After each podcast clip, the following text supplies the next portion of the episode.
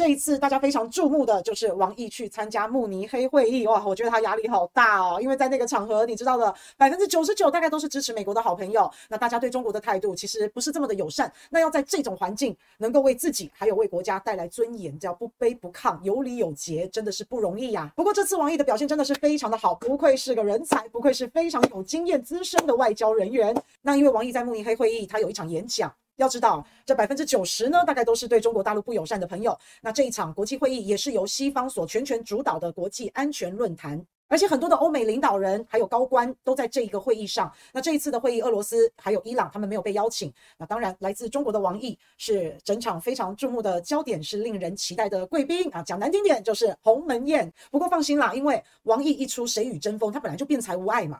这次王毅在慕尼黑会议上面的演讲其实非常的精彩。最被大家所讨论的几个话题，第一个当然就是俄乌战争，尤其是俄乌战争中国的态度。那因为在慕尼黑会议上面，这个论坛上面，我们可以看到西方世界对俄罗斯当然是很多的批评。像其中美国的副总统 Harrison 他就有说，俄罗斯在乌克兰犯下反人类罪。那英国首相也说了，现在是我们要加倍向乌克兰提供军援的时刻。法国总统马克龙也说，我们现在不能让俄罗斯赢，而且现在不是对话的时刻。那当然，德国的总理肖兹，我们知道他送了很多的新型的暴行的坦克给乌克兰。欧盟委员会主席冯德莱恩也说，我们要加倍努力，要向乌克兰提供军事的援助，我们一定要击败普丁的帝国主义计划。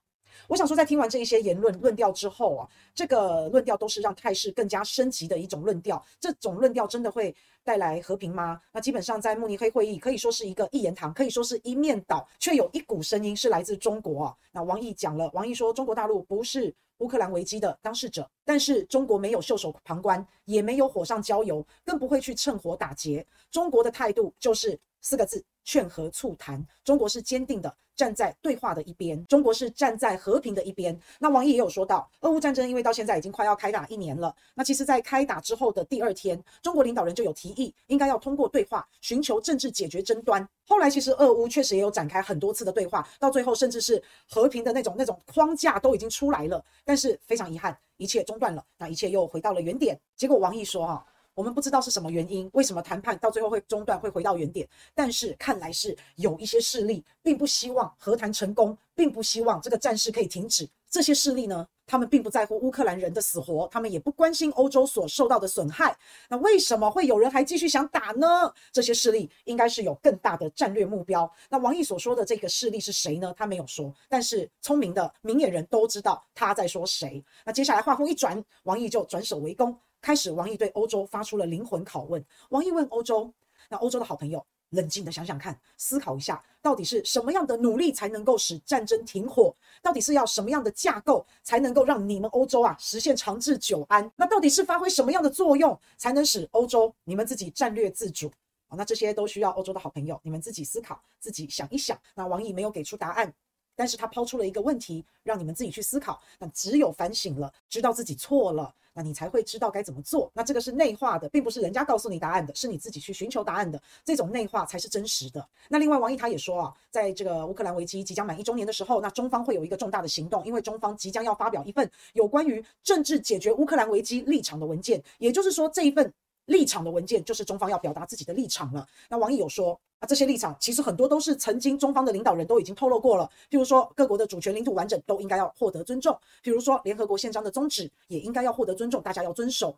还有每一个国家的合理的安全都应该要受到重视，然后应该要支持一切有利于和平解决危机，这个要努力啊。那另外，王毅还有提出一些比较针对性的主张哈，譬如说，中国重申核武器战争不可以打，也打不赢。那中国大陆也呼吁要保障民用的核设施，这个安全是很重要的。然后反对攻击核电站，中国大陆还倡导要共同的反对生化武器。听完这些主张、这些立场，其实就还蛮中立的嘛，啊也还蛮中肯的吧，算是为了大局着想，为了全人类着想。所以这个可以说是真正的劝和促谈，然后不袖手旁观，也没有火上加油，更没有趁火打劫。那另外，王毅也有谈到中美关系啊，那这个真的是很精彩，因为前一阵子间谍气球的事情闹得沸沸扬扬，后来呢，美国方面好像想要平息，拜登也出来说话了，说气球不会影响到中美双方的关系。事实证明，这个气球呢，其实也不是间谍，拜登他们打下来的气球，其实有好几颗是美国自己的气球。还有媒体在形容这个间谍气球，把它写成善意的气球，所以从间谍气球变成善意的气球，哇，这中间呐转好转满转得好硬哦。其实讲真的，气球事件是自己美国的一波操作，然后再加上媒体侧翼的整个操作，把这个间谍气球炒得沸沸扬扬，最后间谍气球间谍的证据也找不到，然后还误触了误打了自己好几颗的气球，简直说就是很乌龙，然后很好笑，然后也还蛮丢脸的。那现在呢，美国想要翻页，可是被讲的人、被抹黑的人，他不想翻页啊。中国大陆好生气呀、啊，因为从今年开始，不管是在高科技领域，美国要芯片啊围堵遏制中国大陆的企业。然后不管是在军事上面，美国跟日本跟菲律宾都想要开多几个据点，然后要驻军，有的没的都要扩张嘛。那为什么要扩张呢？啊，就是要盯着中国嘛。那再来，台湾问题一直也都在发生，麦卡锡要不要访问台湾啦、啊？啊，那还有舆论的问题啊，每天可能都在说中国的坏话，所以中国大陆其实是还蛮生气的。那最后被挤压挤压挤压到了最后一个气球爆炸了，虽然是一个小事，但就不想翻篇，可不可以？现在中国大陆就为了气球这点小事，人家抓狂了，抓着不放，可不可以？因为这一次哈，王毅他在针对气球这个事件。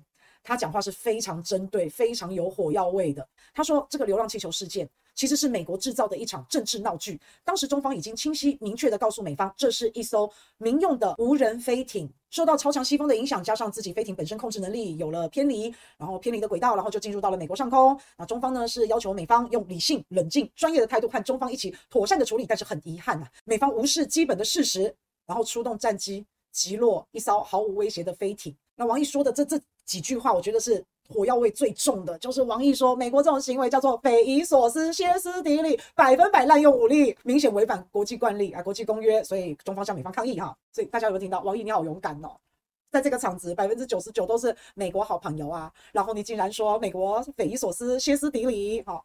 这是一个难得的场合，一个国际的场合，这个话语权通常都掌握在西方手中嘛。那好好的遇到了这样子的场合，那当然王毅一定要抓住这个机会，好好的澄清，才能够被国际听到，才能够被全世界听到。那王毅今天代表中国出访，代表中国去参加会议，他也不能软趴趴的，那软趴趴的自己本国国内的人民也都不能接受嘛。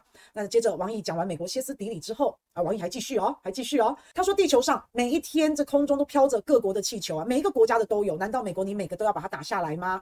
这种做法并不能证明美国的强大。恰恰相反，我觉得这句简直是戳中了红心诶，因为美国今天之所以会一直疯狂的打气球打上瘾了，其实就是他内心的恐惧跟不安嘛。那当然，两国之间也没有互信，所以他才会像发了疯似的一直打气球，然后还打掉自己的好几颗气球。所以我看到的不是一个强大的美国，我看到的是一个好像。国安出现危机，国防出现危机的啊，随便一个气球就可以飘过来了，然后还打到自己的气球。我看到的好像一个惊慌失措的、很惶恐的小孩子在那边，不知道该如何是好，像个无头苍蝇一样的乱打乱闹、乱闯乱撞。所以王毅讲的像这种做法，真的不能够证明美国的强大，反而是恰恰相反的。那最后王毅更狠，这个男人太狠了。因为他下了一个注解，他的结论，他的结论是哦，中国有句古话叫做“君子爱财，取之有道”，小人才会去巧取豪夺。但是现在今天看到的美国私下一切的伪装，连巧取都没有了，只有豪夺。哈、啊，这段话也太辛辣了吧，超级狠，而且完全是非常的不客气，直接把美国比喻成小人。哎，不对不对不对不对，美国连小人都不是，因为王毅说的嘛，啊，小人才巧取豪夺，那美国呢，连巧取都没有。只剩下豪夺，所以不得不说，哎呦，我的天呐，把美国比喻成连小人都不如，这个关键时刻，王毅主动出击，在慕尼黑会议上面不卑不亢，该讲什么就讲什么，有理有节，把自己该澄清的澄清好，把自己的立场说清楚，然后直球对决，正面交锋，但是又不是吵架。好，很多王毅讲的话非常的针对，非常的不客气，没错，但是不是那种侮辱、恐吓、造谣、抹黑，有没有？那个太 low 了。那结果王毅都把美国讲成这样了，哎，美国国务卿。布林肯还在这个会议上面，还要跟王毅见面，你看看。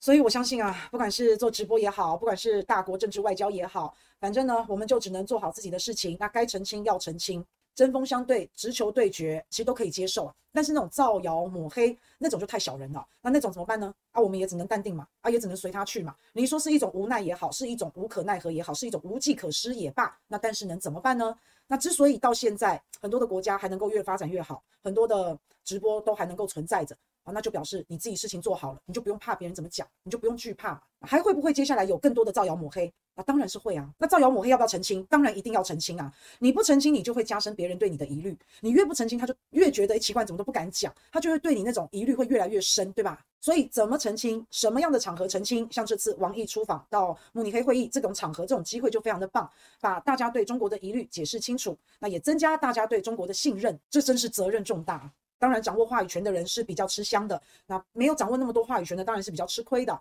但是没有关系，那继续说，继续讲，继续澄清，继续表达自己的立场，继续阐述自己的想法，自继续讲自己的理念。那相信时间的推移，大家会发现没做错事的站得住脚的就一直会站得住脚。